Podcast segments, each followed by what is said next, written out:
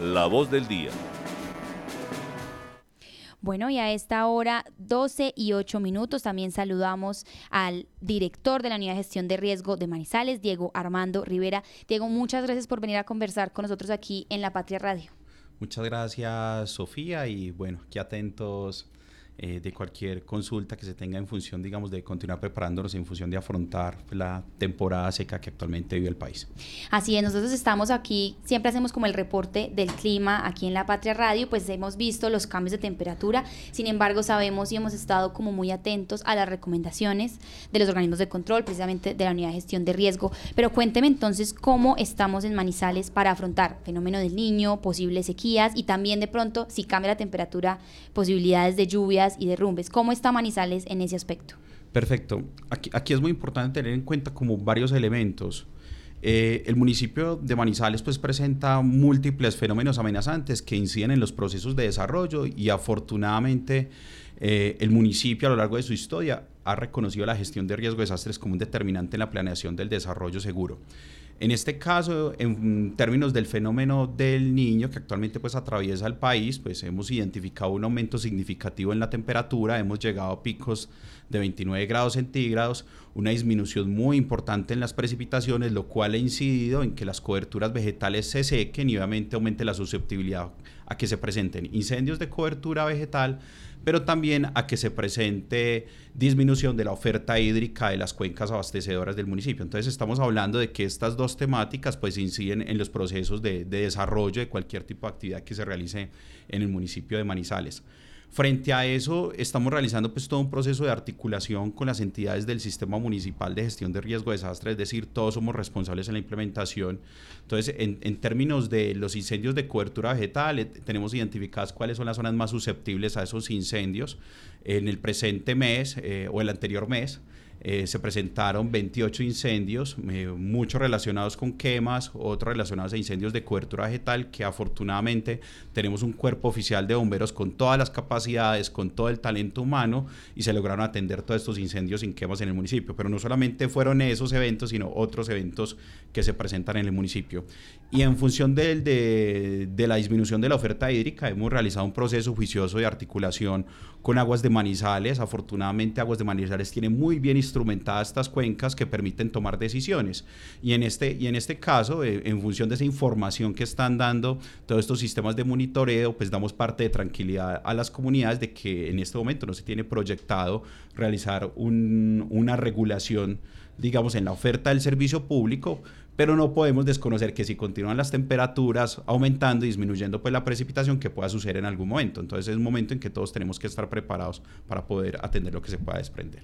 Usted habla también como precisamente de estar preparados y nosotros venimos también, ayer teníamos actualización de Bogotá con el alcalde que ya lograron controlar los incendios forestales, también entendemos las situaciones en el resto del país, usted mencionó algunos casos en el departamento y entonces queremos saber si Manizales, usted nos, nos explica que ya se están coordinando, que están trabajando en conjunto, pero en términos de presupuesto, ¿ya tienen cuánto presupuesto tienen entonces los bomberos de Manizales este año? O el tema para atender una emergencia, ¿cuánto presupuesto se destinó, si ya se aprobó o no, para que Manizales esté lista en caso de que algo suceda? Listo. En función de las capacidades, no solamente tenemos que hablar en términos presupuestales para poder atender incendios de cobertura vegetal, aquí hay que tener en cuenta varios elementos. Un primer elemento está asociado a qué entidades operativas y organismos de socorro hacen parte del municipio de Manizales que pueden apoyar la, la, atención de cualquier evento que se presente. Por supuesto, tenemos a bomberos oficiales, pero también tenemos a bomberos voluntarios, tenemos a Cruz Roja, tenemos Defensa Civil, también está Ponalzar, está UTAC, también hay otras entidades privadas que está el GER, está el BIR. Eh, y por supuesto, pues con todas esas entidades, pues nosotros nos articulamos, nos relacionamos permanentemente y la ley 1523, que es la política de gestión de riesgo, eh, pues establece que todos tenemos que trabajar de manera articulada para lograr ese fin.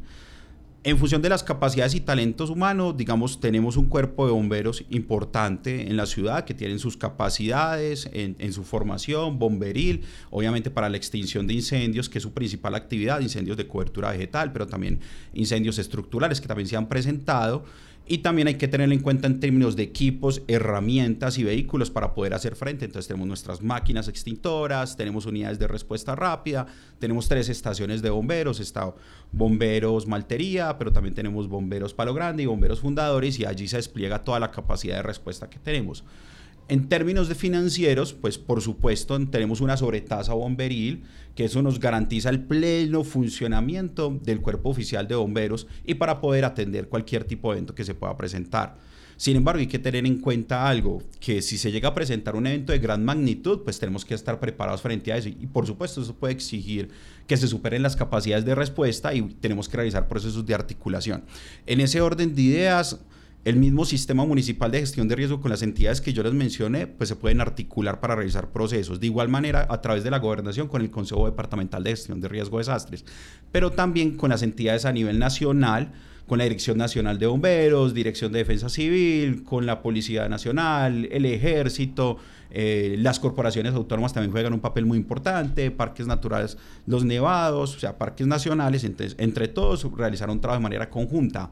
La Unidad Nacional de Gestión de Riesgo ya realizó la declaratoria de desastre a, nivel nacional, que es importante tenerla en cuenta, y si llegado el caso llegan a superar las capacidades a nivel municipal, pues obviamente eh, lo que haríamos como municipio, decretaríamos la calamidad pública a nivel municipal, que es el mecanismo jurídico para poder solicitar los respectivos apoyos correspondientes al gobierno nacional. O sea, el panorama de Manizales es positivo, eh, hemos tenido la capacidad de atender estos eventos.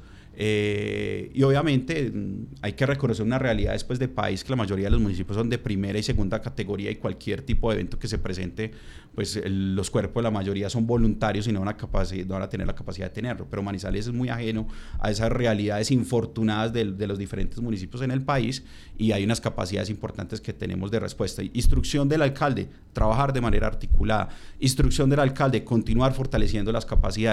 Instrucción del director de gestión de igualmente el alcalde de continuar fortaleciendo los instrumentos de planificación, planes de contingencia. Entonces, estamos avanzando con todo ese proceso.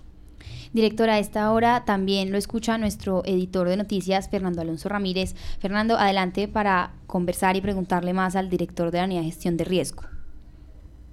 Eh, buenas tardes, director. Yo quería eh, pues aprovechar para eh, agradecerle por esta entrevista porque realmente en la en su, su antecesora fue muy complejo poder dialogar de manera fluida eh, con ella sobre estos temas y sobre muchos otros, además de que se encargó de silenciar a todos los organismos de socorro para que hablaran con la prensa, lo que dificulta muchas veces nuestra labor y eso es muy importante, dificulta que le comuniquemos las cosas importantes a los ciudadanos, que ese es nuestro trabajo y esa es nuestra misión. Entonces, le agradezco por, por esto y le quiero preguntar un poco que nos explique a nosotros, a los que no conocemos, al ciudadano de a pie, cómo está integrado el sistema de prevención y gestión de los riesgos manizales, cómo funciona el tema bomberos. Vemos que por otro lado están los contratistas como Virgen y todos sus voluntarios. ¿Cómo funciona para que aprendamos un poquito mejor también cuáles son los canales, cómo acudir, qué tipos de emergencia atienden unos y otros? Pues obviamente eh, muy resumidito, pero que nos dé como esa luz. Al contrario, Fernando, y a la patria, a todos los medios de comunicación, ¿no? muchas gracias pues, por estar al tanto de la situación. Obviamente tenemos que propiciar estos espacios y una comunidad informada puede tomar decisiones para garantizar, digamos, la seguridad de sus familias y de sus diferentes dinámicas.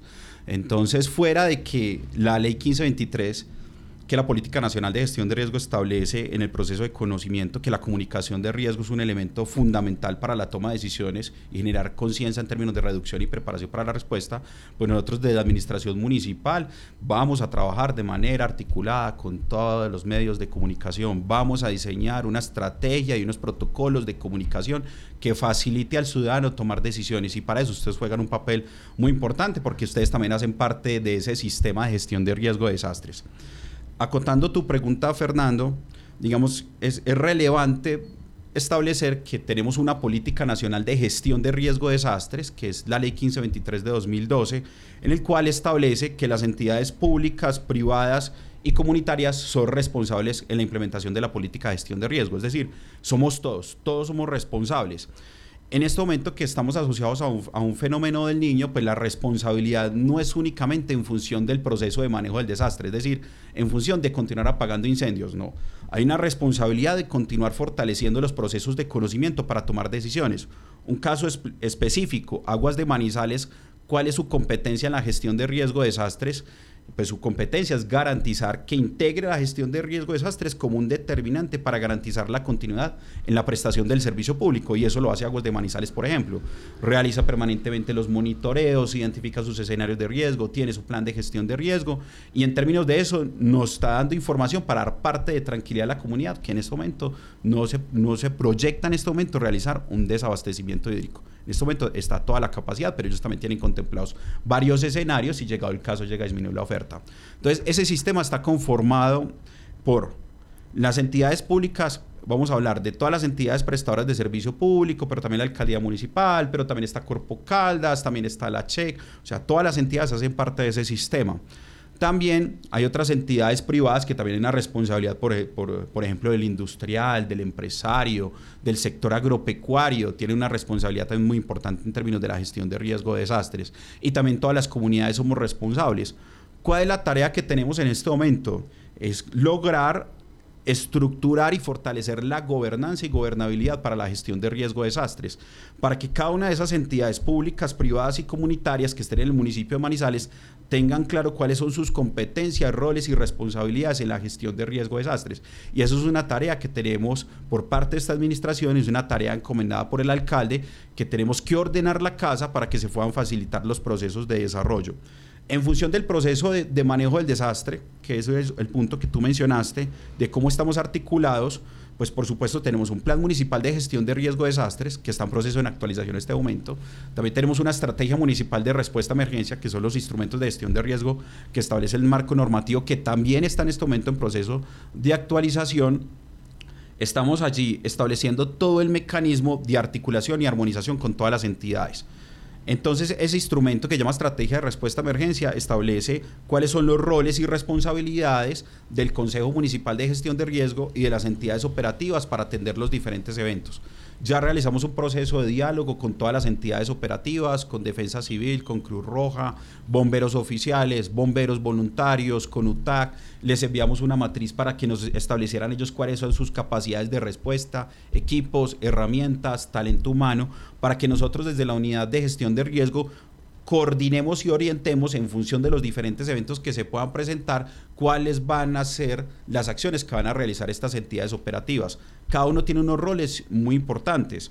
Entonces, desde bomberos oficiales, digamos por la ley bomberil, pues la, la, capacidad y obviamente pues cuál es el escenario de riesgo y cuál obedece pues bomberos oficiales, pues va a ser extinción de incendios, manejo de materiales peligrosos, pero también tema asociado con salud, pero también tenemos Cruz Roja que tiene unas capacidades muy importantes en telecomunicaciones, en logística, también tenemos a la, a la defensa civil, tenemos a bomberos voluntarios que también tienen unas capacidades impresionantes. Y algo que yo quiero destacar es que Manizales, a diferencia de otros municipios en el país, pues la mayoría de las entidades y organismos de socorro son grupos USAR, son grupos de rescate rápido. Entonces tenemos Defensa Civil, Cruz Roja, bomberos voluntarios y estamos avanzando con el proceso con bomberos oficiales. Y Manizales va a ser el primer municipio en el país que va a tener todos sus cuerpos como grupos USAR. Va a ser el primer municipio y esa es la tarea que nos encomendó pues el alcalde. Usted hablaba, director, de un tema de que, claro, la unidad de gestión de riesgo, pues precisamente como que, claro, en estos momentos estamos presentando lo de los incendios forestales, los conatos, y ustedes tienen que atender la emergencia. Pero usted también hablaba de que entonces hay una prevención y también unas capacitaciones, y esta articulación no solo entonces, creo yo, eso es lo que le quiero preguntar, no involucra solamente a estas entidades, sino que también usted decía que esto es un tema de todos, entonces van a haber capacitaciones para la comunidad, cómo explicarle esto a la gente o qué se va a hacer para que entonces nosotros también estemos preparados o evitemos, ayudemos a evitar que eso se propague, los malos hábitos y demás. Aquí en el informativo hemos contado las recomendaciones que ustedes mismos nos han enviado, pero ¿qué planean hacer en términos de pedagogía entonces con la ciudadanía? Bueno, mm, me parece muy importante, muy importante tu pregunta. Y, esto es un elemento pues conceptual. Cuando se materializa un escenario de riesgo en una emergencia, un desastre, pues afecta dinámicas de desarrollo. Es decir, si se presenta un incendio de cobertura vegetal de gran magnitud, puede afectar cultivos, afecta la oferta hídrica, afecta bienes y servicios ambientales, pero también puede afectar otros sectores de, desarrollo, salud, educación. O sea, se está afectando cada uno de los sectores de desarrollo que permite afianzar la sostenibilidad de la ciudad. Entonces, con, con, ese ejemplo conceptual, pues ya tenemos claro que cada uno de esos actores, pues por supuesto tiene que implementar estrategias en gestión de riesgo de desastres. ¿Qué estamos haciendo en este momento? Y este es un mensaje que vamos a dar como ciudad, no es un mensaje de unidad de gestión de riesgo, es un mensaje de ciudad. Ya comenzamos a trabajar de manera articulada con Aguas de Manizales para comenzar a realizar un trabajo conjunto con las comunidades urbanas y las comunidades rurales. También vamos a sumar en este esfuerzo a la CHEC, a Corpo Caldas, a Empocaldas también, que ellos tienen, digamos, la, eh, ellos ofertan el recurso hídrico para el, eh, para el kilómetro 41 para allá. Entonces vamos a hacer todo un ejercicio conjunto para poder realizar estas acciones. Entonces ya tuvimos una primera sesión con Aguas de Manizales, ya comenzamos con unos procesos, vamos a convocar unas reuniones con la CHEC, con Empocaldas, con Corpo Caldas, con Parque Natural Los, Nevados, para afianzar todo un proceso de articulación. De igual manera, ya vamos a, tener en los próximos días un Consejo Municipal de Gestión de Riesgo de Desastres que estaremos informando a los medios de comunicación para que nos acompañen a ese Consejo Municipal de Gestión de Riesgo, donde allí ya vamos a establecer todas las respectivas estrategias que permita afianzar la ciudad. Un punto que quiero resaltar es que no solamente en Manizales se han presentado incendios y quemas, también se han presentado derrames, también se han presentado incendios estructurales. Entonces, eso ha exigido, por supuesto, pues, al cuerpo oficial de bomberos, pero también a las demás entidades que entren a apoyar los procesos. Y lo hemos realizado satisfactoriamente. Todo lo hemos, todo lo hemos atendido. Obviamente cada una tiene sus particularidades, pero todo lo hemos atendido. Un mensaje que le damos, pues, por supuesto, a la, a la comunidad. Evitar quemas, principalmente a la zona rural que a veces no realizan una adecuada práctica con los residuos sólidos, queman esos residuos sólidos y eso incide en que se propaguen estos incendios. Realizar un adecuado manejo de recurso hídrico, no arrojar colillas de cigarrillo, evitar arrojar en los potreros en zonas secas o en pastos vidrios, no hacer fogatas, no hacer quemas. Si se llega a presentar alguna quema, pues también tenemos pues todos los mecanismos jurídicos pues para realizar las multas que corresponden. Pero lo último que nosotros queremos llegar es a eso. Aquí es la tarea, es de todos, todos tenemos que trabajar de manera muy clara y esta unidad, de gestión de riesgos pues se, se va a encargar de orientar todas las acciones que vamos a realizar como sistema. Así es, a esta hora el director también lo escucha nuestra editora de opinión, Marta Gómez. Marta, adelante para seguir entrevistando al director. Un saludo, director, y yo quiero irme como para un tema muy puntual de Manizales, pero que ha generado desde hace varios años atrás una preocupación grande. Estoy hablando del estado del edificio Chalón, ubicado en la avenida Santander, entre calles 51 y 52, que tiene una orden administrativa de demolición y en el cual se había dicho hacia el año 2019 que si eh, no se intervenía y si no se demolía rápido, pues con un eh, eh, temblor fuerte en Manizales, se podía correr, correr el riesgo de que se cayera. Manizales tuvimos el 19 de enero un fuerte temblor a 33 kilómetros de profundidad.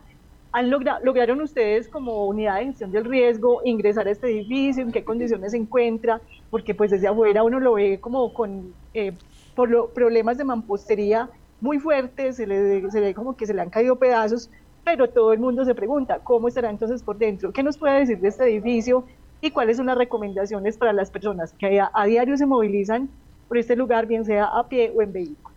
Claro, y, no solamente Salón, digamos, fueron varias edificaciones que realizamos la, la respectiva verificación. En total fueron más de 40 edificaciones que reportaron daños o averías e inmediatamente pues en conjunto con el alcalde eh, realizamos un proceso de articulación con, con, entidades que hacen parte de la administración y con entidades descentralizadas y generamos un combo de ingenieros civiles. Y ese combo de ingenieros civiles realizó todo el proceso de verificación de cada una de esas edificaciones que, se, que reportaron algún tipo de, de avería. Afortunadamente ninguna de, estos, de estas averías pues, fueron estructurales.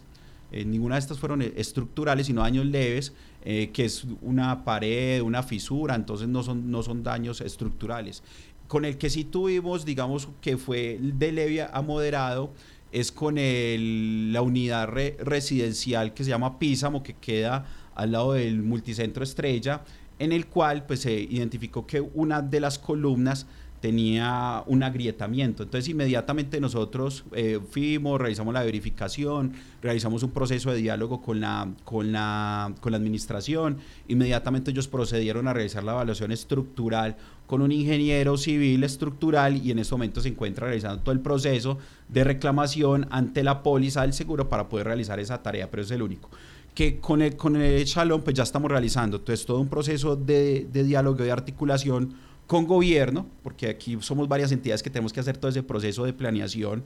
Entonces con gobierno, unidad de gestión de riesgo de desastres y con planeación y estamos explorando cuáles van a ser todos los mecanismos técnicos y jurídicos para poder realizar la intervención.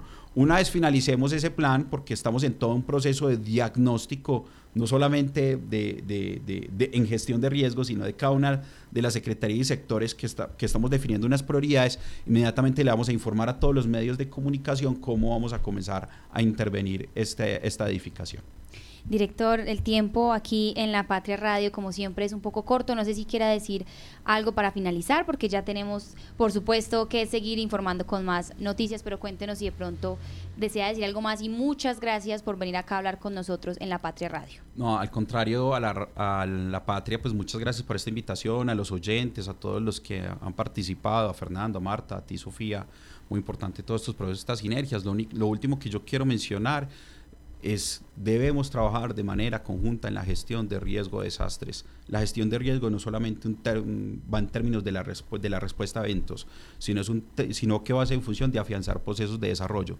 Si no se presentan emergencias y desastres en el municipio de Manizales o comienza a disminuir, pues eso quiere decir que estamos haciendo bien la tarea y en eso nos vamos a centrar mucho en esta administración. Le vamos a dar muy fuerte el conocimiento de riesgo, muy fuerte a los procesos de reducción, muy fuerte a los procesos de articulación de las entidades y por supuesto que vamos a continuar atendiendo emergencias y desastres, que eso va a ser del, del día a día. Pero los resultados de esta administración, lo que nosotros buscamos es disminuir esos eventos que se presentan de ciudad y garantizarle al municipio de Manizales, a la ciudadanía, que estamos con toda la seriedad para avanzar en los procesos y retos que tenemos como municipio. Muy bien, muchísimas gracias también por venir aquí y también le agradecemos a todos nuestros oyentes que se han conectado a esta hora, 12 y media de este jueves primero de febrero, comenzando este mes y que han estado con nosotros. Recuerden que vamos a estar ampliando toda esta información y que la pueden incluso profundizar en lapatria.com. Mañana nos vemos muy puntuales en el informativo de la mañana con más noticias de interés para ustedes. Entonces, bueno, aprovechamos y comenzamos este mes de febrero.